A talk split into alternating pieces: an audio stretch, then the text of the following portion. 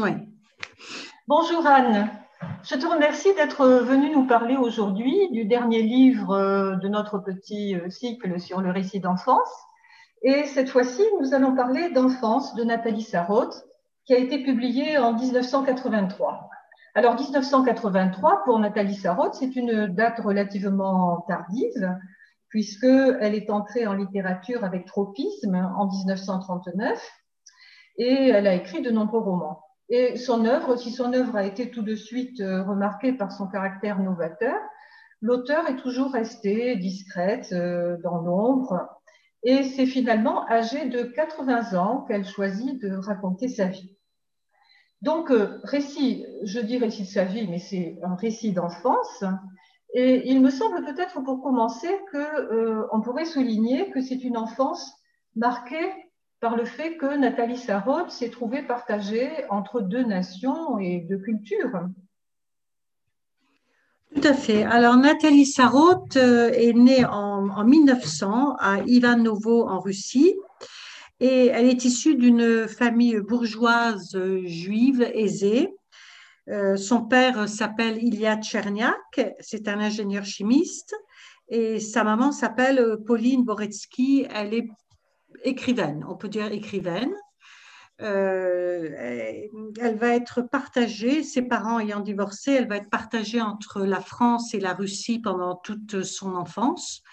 Et hum, son père, pourquoi son père n'est pas resté en Russie? Parce qu'il s'est réfugié en 1904 pour des raisons politiques. Il s'est réfugié en France. Son frère euh, était recherché par l'Okrana, la police secrète du tsar. Et donc, euh, il a été obligé de fuir la Russie. À cette époque-là, il avait donc euh, créé une usine chimique à Ivanovo. Et quand il s'est réfugié avant, il a recréé le même type d'usine chimique. Et il a fréquenté, évidemment, et c'est ce qui se passait à cette époque, tous les émigrés russes qui se retrouvaient à Paris au début du XXe siècle. La mère, sa maman, elle est restée vivre en Russie elle avait certainement moins de problèmes politiques et surtout, elle s'est remariée avec Kolya Boretsky. Et donc, elle a choisi de rester avec lui en Russie. Oui, alors c'est euh, vraiment, euh, oui, c'est vraiment une enfance marquée par cette double appartenance culturelle, mais euh, on a l'impression que pour la petite fille, ce, ce n'est pas un problème. Elle s'est vraiment très très vite assimilée, elle garde de la Russie des souvenirs enchantés. Euh, en revanche, on pourrait dire que euh, le déchirement dont elle souffre, peut-être même les déchirements, sont des déchirements d'ordre affectif plutôt. Tout à fait, parce qu'elle s'est bien intégrée aux deux cultures, mais c'est vrai qu'elle a énormément souffert de cette séparation euh, avec sa mère et de cet échange permanent, enfin permanent, plus ou moins permanent, avec son père et sa mère. Le récit commence en Suisse. Alors, euh, c'est un récit très sympa où son père euh, prend des vacances avec une nourrice qui s'occupe de la petite fille. Et puis ensuite, on va retrouver Nathalie à Paris avec sa mère. Et Nathalie adore sa mère. Elle éprouve une, une, vénération, une adoration pour sa mère, qui est pourtant une femme relativement, qui est présentée comme une femme insouciante et légère.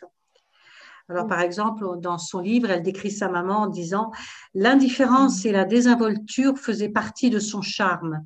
Au sens propre du mot, elle me charmait. Jamais aucune parole, si puissamment lancée qu'elle fût, n'a eu en tombant la force de percussion des siennes. Alors, euh, Nathalie Sarraute décrit cette confiance absolue euh, pour sa maman par une anecdote qui est l'anecdote de la soupe. Donc la petite fille est en Suisse avec euh, son, papa. Et juste avant de partir, sa maman lui a dit, surtout, il faut que tu, mâches ta soupe pour qu'elle devienne euh, complètement liquide. Et c'est le, docteur qui l'a dit. Donc, promets-moi que quand tu seras au restaurant avec ton papa, tu, non, tu mâcheras jusqu'à ce que tout devienne liquide comme, comme une soupe. Voilà, c'est vraiment le bon mot. Et alors la petite fille reste à table pendant des heures et des heures pour euh, garder la promesse qu'elle a faite à sa mère et elle mâche, elle mâche, elle remâche sa nourriture, qu'elle redevienne aussi liquide que de la soupe. Et oui, oui. Et malgré tout, elle se met un peu à l'écart des autres, mais elle préfère garder la parole, enfin, la, promesse qu'elle a faite à sa mère, plutôt que de désobéir et de s'intégrer au groupe. Oui, oui. et donc euh, cette mère adorée, euh, on, peut effectivement euh, penser que elle vit son départ pour la Russie comme une forme de, trahison, en tout cas une souffrance, un déchirement. Oui, tout à fait. Elle vit ça un peu comme une trahison. Oui, tout à fait. elle a eu l'impression que sa maman l'abandonnait quand elle la confie, voilà. Elle l'a confie au père en France et, comme quand elle se remariée avec Colia, quand la mère s'est remariée avec Colia, dont elle est très amoureuse, l'enfant, enfin Nathalie a l'impression d'être en trop dans, dans ce couple qu'a formé sa mère avec cet homme, avec Colia. Alors, euh, je vais vous lire un petit passage qui illustre bien.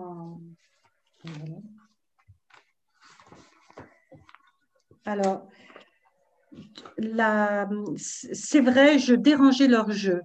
Elle a dit, je venais m'immiscer, m'insérer là où il n'y avait pour moi aucune place. J'étais un corps étranger, j'étais un corps qui gênait ce couple. Donc, euh, Nathalie se sent en trop dans ce couple, se sent abandonnée et effectivement, on verra par la suite qu'elle va être complètement confiée à son père, que la mère la confiera totalement à son père. Voilà, alors euh, les adieux ont été déchirants euh, parce que quand sa mère a abandonné la petite, elle l'a fait par l'intermédiaire d'un oncle avec un grand trajet via Berlin. Euh, ça a été poignant et, elle va envoyer une lettre à sa maman quand elle sera en France chez son père où elle dira à sa mère, je t'en supplie maman, reprends-moi, voilà, je, je voudrais retourner avec toi. Et la mère va dire à son père que l'enfant se plaint. Et là, l'enfant va éprouver une double trahison. Et celle de son père qui raconte à sa mère qu'elle se, voilà, qu'elle se plaint. Et la mère qui dit qu'elle veut, voilà, qu'elle n'est pas bien chez son père. Oui. Voilà. Alors, elle va dire, euh, dans ce sentiment douloureux de trahison, elle dit Je n'ai donc plus personne à qui me plaindre. Maman ne songe même pas à venir me délivrer. Ce qu'elle veut, c'est que je reste ici en me sentant moins malheureuse. Jamais plus je ne pourrai me confier à elle. Jamais plus je ne pourrai me confier à personne. Donc elle est très très déçue de sa mère et on peut penser que la petite fille euh, aura du mal à s'en relever, mais en fait ça va faire tremplin parce que cet épisode est fondateur pour un lien nouveau avec le père. Et le père va finir par consoler sa fille de l'attitude de la mère envers la fille. Et il va lui dire euh, les paroles suivantes. Il va lui dire, et ça c'est très joli, je devais montrer un si total, si profond désespoir que tout à coup mon père, abandonnant cette réserve, cette distance qu'il montre toujours ici à mon égard, me serre dans ses bras plus fort qu'il ne m'avait jamais serré autrefois. Il sort son mouchoir, il essuie avec une maladresse tendre comme tremblante mes larmes, et il me semble voir des larmes dans ses yeux. Et il me dit juste, va te coucher, ne t'en fais pas. Une expression qu'il a souvent employée en me parlant, rien dans la vie n'en vaut la peine, tu verras, dans la vie, tôt ou tard, tout s'arrange. il dit ça après la, euh, voilà, la trahison de la mère. Oui, oui un, nouveau lien, un nouveau lien à ce moment-là euh, se crée effectivement avec le père, euh, même si la vie avec le père euh, va être également euh, perturbée, va être perturbée aussi par un tiers. Et c'est le personnage de, de, Vera. Tout à fait. Le père se va se remarier également avec Vera, une jeune fille qui est beaucoup plus jeune, une dame qui est beaucoup plus jeune que sa mère, qui a peut-être 10 ans de plus, enfin peut-être 20 ans de plus que Nathalie, 15 ans, disons. Et à leur première rencontre, Nathalie sera, sera subjuguée par la présence de Vera. Elle va la rencontrer au Jardin du Luxembourg. Son père lui présente donc sa nouvelle compagne euh, au, Jardin du Luxembourg. Elle se présente comme une femme drôle, charmante, qui chantonne. Elle s'est même déguisée en garçon en jouant une petite comédie pour séduire la petite fille. Et la petite fille était ravie. Elle était vraiment ravie et elle, euh, voilà, elle, s'est dit, bon, Vera est sympa. Voilà. Alors, par la suite, elle va vivre voilà, avec Vera et le père, eh bien cette Vera va pas se présenter aussi sympathique qu'elle était au Luxembourg. Elle aura des paroles excessivement dures avec, cette, avec Nathalie, surtout que entre deux, il y aura la naissance d'une petite sœur qui s'appellera Lily. Alors Vera, va, qui est jeune, qui est une jeune femme, va porter tout son amour maternel vers cette nouvelle petite fille. Et c'est vrai qu'elle aura des paroles dures. Par exemple, elle va dire euh, de bout en blanc à Nathalie, ce n'est pas ta maison. Ici, ce n'est pas ta maison. Et elle va même lui dire à un autre moment, en russe, Tibia brosovli, ça veut dire ta mère t'a abandonné pour la petite fille, c'est des, on s'imagine bien, des paroles, cruelles, cruelles et abominables. Oui. Alors en plus, Vera, euh, qui est toute dévouée à, la petite sœur Lily, euh, va traiter les deux enfants de manière différente. Par exemple, euh, Nathalie avait sa chambre chez son père et Vera, une chambre où elle aimait se réfugier, où elle était bien, où elle avait ses affaires. Et un jour, elle rentre et on a déménagé sa chambre au profit de la petite sœur. Alors évidemment, ça fait, on ne l'a pas averti, on l'a changé de pièce et ça lui a fait une peine folle. Mais il faut bien dire aussi que euh, Vera n'avait sans doute pas tellement de choix. Voilà. Oui, euh, parce que effectivement, tel que tel qu'on le présente, euh, toutes les conditions de l'enfance malheureuse semblent être réunies et pourtant, alors, ce qu'il faut dire, c'est que euh, Nathalie Sarraute ne veut absolument pas écrire un récit pathétique, elle ne veut pas tirer les larmes du lecteur. Euh, et justement, elle met en garde le lecteur contre cette, cette interprétation. Le personnage de Vera n'est pas euh, uniquement ce personnage de, de, de marâtre, non, pas du tout. Euh, d'abord, Nathalie Sarraud déteste euh, se faire plaindre et, le pathétique, ça c'est clair. Et elle, décortique beaucoup les sentiments, donc euh, elle ne va pas plonger dirais-je, dans, le, dans le désastre, dans, dans, dans, la tristesse. En tout cas, elle ne veut pas faire plonger le lecteur dans un récit pathétique elle, euh, par exemple, elle reçoit euh, une humiliation insupportable d'un écrivain, qu'est-ce que je raconte, d'une euh, femme de chambre qui lui dit ah mais quel malheur, quel malheur de ne pas avoir de mère, quel malheur d'être seule. Et elle ne veut pas, elle ne veut pas du tout entendre ce mot malheur. Elle dit, elle dit que c'est insupportable de entendre ce mot. Elle dit que Vera, euh, n'est pas la marâtre des contes et elle s'efface de lui rendre justice. Donc, euh, cette jeune femme, Vera, était sans doute accablée par ses responsabilités et elle était souvent exaspérée. Elle ressemblait à un chat sauvage, euh, dit Nathalie Sarraute. Mais Nathalie rappelle également que cette jeune femme avait été infirmière pendant la guerre russo-japonaise du début du XXe siècle et qu'elle était très discrète et qu'à l'époque, c'était une jeune femme enjouée et gaie et qu'elle a quand même tout quitté pour suivre son, son père, le père de, pour suivre Nathalie. Le, pour suivre le père de, Nathalie. Oui, et alors ce que tu dis là, euh, c'est assez intéressant. Dans les correctifs qu'apporte Nathalie Sarraute, justement dans le portrait de Vera, on peut sentir ce qui est permanent chez elle, c'est ce souci de rester au plus près d'une vérité. Et peut-être ça va nous amener à parler euh, d'une caractéristique euh, singulière de ce livre, c'est que ce n'est pas un récit, mais c'est un dialogue. Un dialogue entre deux voix, ce qui est assez euh, inhabituel pour une écriture autobiographique. Et, donc, quelles sont ces deux voix et pourquoi Nathalie Sarraute a-t-elle utilisé le dialogue? Alors en fait, Nathalie Sarraute a pour souci de rester au plus près de ce qui a été vécu sans, sans inventer. Donc, elle va utiliser un dialogue, un dialogue à deux voix. La première voix, c'est une voix narratrice qui raconte, qui raconte son enfance. Et la deuxième voix, c'est une voix critique. C'est une voix critique qui intervient pour corriger, pour remettre en cause ce qu'elle raconte, ce que la voix narratrice raconte. Alors, par exemple, lorsque la voix narratrice raconte euh, quand Nathalie Sarraute était enfant, elle était malade, la voix narratrice raconte euh, euh, que sa mère ne s'occupe pratiquement pas d'elle. Et la voix critique va dire Sois juste. Il lui est arrivé pendant cette maladie de venir s'asseoir près de ton lit avec un livre. Et plus loin, la même voix dit Tu sentais cela vraiment à ce moment?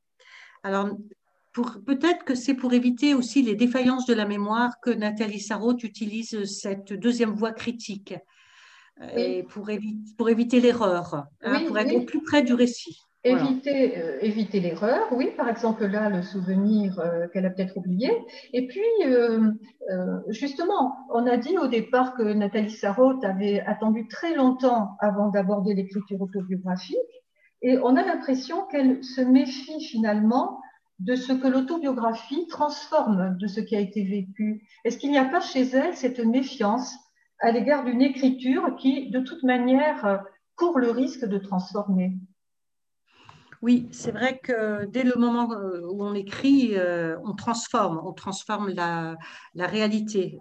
Et c'est vrai que Nathalie Sarraute déteste ce qui n'est pas juste, ce qui n'est pas vrai. Donc au début du livre, elle exprime toutes ses hésitations et tous les doutes que vont lui procurer cette, euh, l'écriture de son autobiographie. Elle a très peur des souvenirs trop beaux, elle a peur des souvenirs qu'on embellit pour le lecteur, elle a peur aussi d'inventer, parce qu'elle a peur de la défaillance de la mémoire. Elle a quand même 80 ans quand elle écrit son autobiographie, donc euh, elle, euh, elle, fait attention à ce qu'il n'y ait pas d'invention, de, de, magnifique ou de trop moche. Elle refuse les clichés et elle refuse également le tout cuit. Hein. Elle préfère euh, laisser un blanc dans ses écritures plutôt que de faire ce qu'elle appelle des replâtrages. Ah, les replâtrages, c'est oui, par exemple, lorsqu'elle oui. Voilà. Lorsqu'elle évoque ses jeux au Jardin du Luxembourg, peut-être jouait-elle au jeu auquel jouaient tous les enfants, mais elle n'en est pas sûre. Alors elle dit, en tout cas, rien ne m'en est resté, et ce n'est tout de même pas toi, c'est la voix critique, qui va me pousser à chercher à combler ce trou par un replâtrage, c'est-à-dire inventer, euh, oui. Oui, c'est ça, pour l'enchaînement, l'enchaînement du récit. Donc, elle ne va pas, elle va évoquer des, moments, les moments qui lui restent, mais tant pis, tant pis si les choses ne s'enchaînent pas. Et alors, elle emploie une expression quand même assez euh, particulière. Elle dit euh, qu'elle a peur que son écriture ne soit pas assez tremblée. Elle recherche une écriture tremblée. Euh, comment faudrait-il comprendre cette expression, une écriture tremblée c'est vrai que le mot est un peu, un peu spécial. Alors, euh, à un certain moment du récit, Nathalie Sarraute évoque la voix de sa mère racontant une histoire. Alors, la voix narratrice ironise. Alors, je vais vous lire le texte. Ne, ne te fâche pas, mais ne crois-tu pas que là, avec ces roucoulements, ces pépiments, tu n'as pas pu t'empêcher de placer un petit morceau de préfabriqué? C'est si tentant tu as fait un joli petit raccord, tout à fait en accord. Ça, c'est la voix critique. Et Nathalie, la voix narratrice, oui, je me suis peut-être un peu laissée aller. Bien sûr, alors la voix critique, bien sûr, comment résister à tant de charme, à ces jolies sonorités, ces roucoulements, ces pépiments? Et alors, on a des points de suspension partout et la voix narratrice répond à la voix critique, Bon, tu as raison, mais pour ce qui est des clochettes, des sonnettes, ça non, je les entends. Et aussi des bruits de crécelle, le crépitement des fleurs, de celluloïdes rouges, rose, mauve, tournant au vent. Alors, euh, elle se méfie beaucoup, Nathalie, euh, du style trop joli, trop charmant, qui fixe trop les choses et qui simplifie. Donc, elle va le traquer dans enfance des sentiments difficiles à définir et, et qui difficiles à définir. Elle préfère une écriture qui rend ses efforts, ses tentatives pour trouver les mots. De là, l'utilisation de ce tremblé dont vous parlez, c'est sans doute cette écriture, le tremblé, je pense, hein, qui n'est jamais figée, jamais définitive, mais qui est animée d'une recherche permanente. C'est pour ça que dans ce passage des pépiments et des roucoulements, on retrouve des points de suspension. On n'est pas sûr, c'est tremblé, c'est pas certain. Est-ce qu'on ne se trompe pas? On recherche bien, on recherche euh, la vérité. Hmm. On l'observe dès, la première scène évoquée dans le livre, sans doute un de ses premiers souvenirs. Alors, au début du livre, c'est tout à fait sympathique et amusant. L'enfant menace, enfin amusant d'une certaine façon, l'enfant menace de déchirer le dossier d'un canapé avec des ciseaux. Elle est, comme je vous le disais, en Suisse avec euh, son père et la nourrice. Et elle dit, je vais le déchirer, ce canapé. Je vais le déchirer. Le mot, c'était Zeraïsen, rend son sifflement, son sifflant féroce. Dans une seconde, quelque chose va se produire. Je vais déchirer, saccager, détruire. Une crainte me retient encore plus forte que celle d'improbables, d'impensables sanctions. Devant ce qui va arriver dans l'instant, l'irréversible, l'impossible, ce qu'on ne fait jamais, ce qu'on ne peut pas faire, personne ne se le permet. Je vais le déchirer, je vous en avertis, je vais franchir le pas, sauter hors de ce monde décent, habité, tiède et doux. Je vais m'en arracher, tomber, choir dans l'inhabité, dans le vide. Alors, ce sont des reprises. Là, on a, on a un tremblant parce que l'écriture est, est, en point de suspension en permanence et on voit des reprises qui sont de plus en plus effrayantes et de plus en plus dures. Oui, euh, tout à fait. Euh, ce mouvement de recherche, effectivement, du mot juste, euh, qui en fait, c'est un mouvement de recherche qui ne s'arrête jamais, puisque pour elle, en fait, c'est toujours une approximation. Et puis, effectivement, on tombe sur quelque chose quand même de, de dangereux.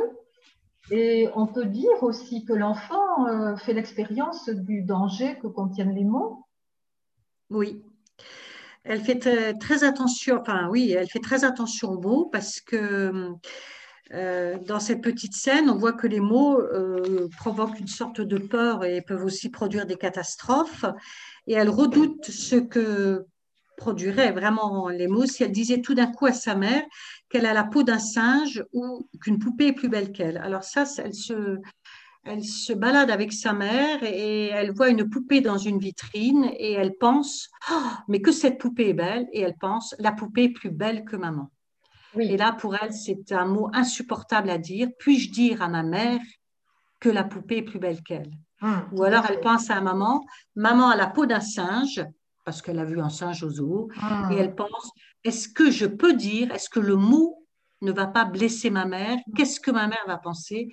Et ce qu'elle voudrait surtout, c'est que si elle euh, prononce ces mots, sa mère la rassure, lui dise mais ce n'est pas grave, euh, donne un ton humoristique, et ce ne sera pas du tout le cas. Hein. Tout à fait. Tout à fait. Ce sont des exemples forts. Et euh, donc on peut lire, ça je le dis tout de suite, on peut lire Enfance, je pense que tu des d'accord, même si on ne connaît rien à Nathalie Sarraute. Mais pour ceux qui la connaissent, on retrouve dans Enfance l'auteur des tropismes, puisqu'elle traque aussi des états psychologiques euh, euh, très difficiles à, définir, très difficiles à cerner. Euh, tu parlais de ce passage où l'enfant crève le dossier du canapé, c'est cette ouate molle qui s'échappe. Voilà. Et l'image, en fait, revient à la fin du livre. Donc, on l'a dans la première page, on l'a dans la dernière page. Finalement, cette ouate, c'est ces souvenirs qui s'échappent, mais il faut quand même se battre avec eux et l'écriture est, quand même ce, combat. Mais, mais Enfance se termine par le récit d'une libération. Voilà, alors euh, Enfance va se terminer par un, par un point très positif pour la petite fille. Euh, cette libération va être possible grâce à l'école. Ce que l'école va lui apporter un apaisement parce qu'elle va se retrouver dans un monde où il n'y a pas de déchirement et où il n'y a pas de malentendu. Euh, à l'époque, en tout cas, tout était clair et réglé à l'école, ce qui va lui apporter euh, une grande sérénité. C'est également sa première rencontre avec les mots. Euh, elle décrit le plaisir que lui donne la dictée. Et elle, elle dit aussi qu'il faut réfléchir, enfin, elle réfléchit pour donner aux mots leur bonne orthographe. Elle a un contrôle constant et rigoureux sur les mots. Et c'est difficile, mais cette difficulté découragerait peut-être un autre enfant, mais certainement pas elle. Elle en éprouve un sentiment d'excitation. Et c'est un jeu, un jeu dont les règles sont claires. Elle sera jugée en fonction de ce qu'elle a fait à l'école. Donc, l'école est un monde juste.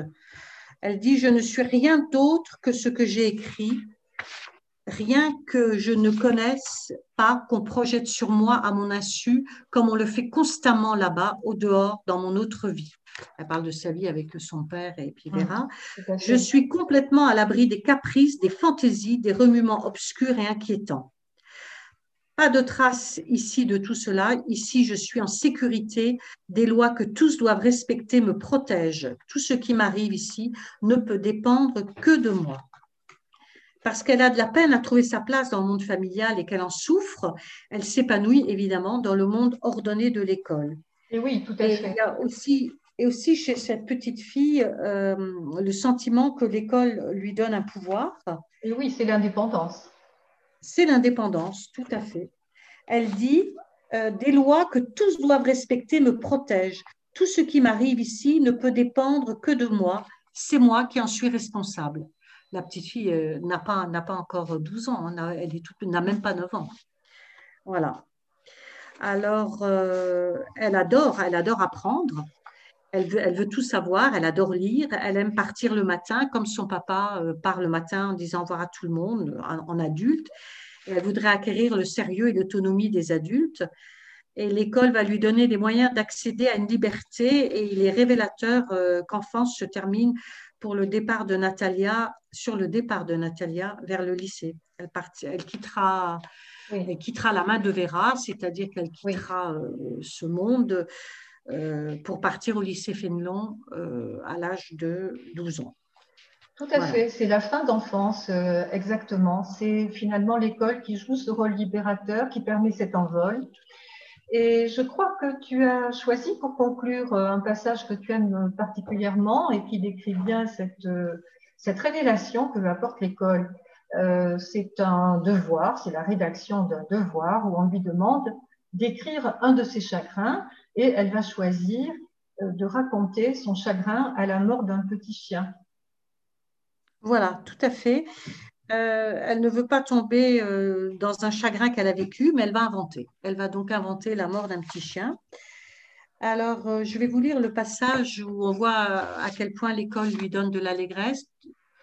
Tu m'entends, Anne-Marie? Oui, tout à fait. Alors, les mots parmi lesquels je me suis posée ne sont pas mes mots de tous les jours, des mots grisâtres, à peine visibles, assez débraillés. Ces mots-ci sont comme revêtus de beaux vêtements, d'habits de fête. La plupart sont venus de lieux bien fréquentés où il faut avoir de la tenue, de l'éclat. Ils sont sortis de mes recueils de morceaux choisis, des et aussi. Mais c'est la voix critique. Était-ce des livres de René Boilève, d'André Teurier ou déjà de Pierre Loti? Nathalie. En tout cas, ce sont des mots dont l'origine garantit l'élégance, la grâce, la beauté. Je me plais en leur compagnie. J'ai pour eux tous les égards qu'ils méritent. Je veille à ce que rien ne les dépare. Oui, c'est un magnifique passage et je pense qu'il est très représentatif euh, d'un livre qui est très riche en émotions. Je crois que euh, on est extrêmement pris par cette lecture. Et puis, par euh, toute, cette, toute, cette, euh, toute cette recherche passionnante sur la complexité du langage et une écriture absolument magnifique dans Enfance. Et je crois que tu as particulièrement aimé ce livre que tu nous présentes bien, Anne. Oui, alors moi j'ai beaucoup, beaucoup apprécié cette autobiographie à deux voix. D'abord la forme du dialogue la voix de la sagesse est celle de la spontanéité, parce que la voix narratrice est celle de la, de la spontanéité, et la voix de la sagesse, c'est la voix critique. Hein. Et j'aime beaucoup le caractère de Nathalie Sarraute qui ne supporte pas le tout fait, le décent, et surtout qui ne supporte pas ce qu'il ne faut pas faire. Et moi, je me suis un petit peu retrouvée dans ce livre. Je pense que c'est un livre, comme tu dis, Anne-Marie, qui est très riche en émotions et on se trouve totalement investi dans cette enfance. Et en même temps, Nathalie Sarraute euh, travaille et poursuit une interrogation passionnante sur la complexité du langage et les difficultés de l'écriture, surtout pour une autobiographie. Je te remercie, Anne, de nous avoir euh, parlé de ce livre et puis de nous avoir incité euh, à le relire ou à le découvrir. Merci, Anne. Merci à toi. Je vous en prie. Au revoir.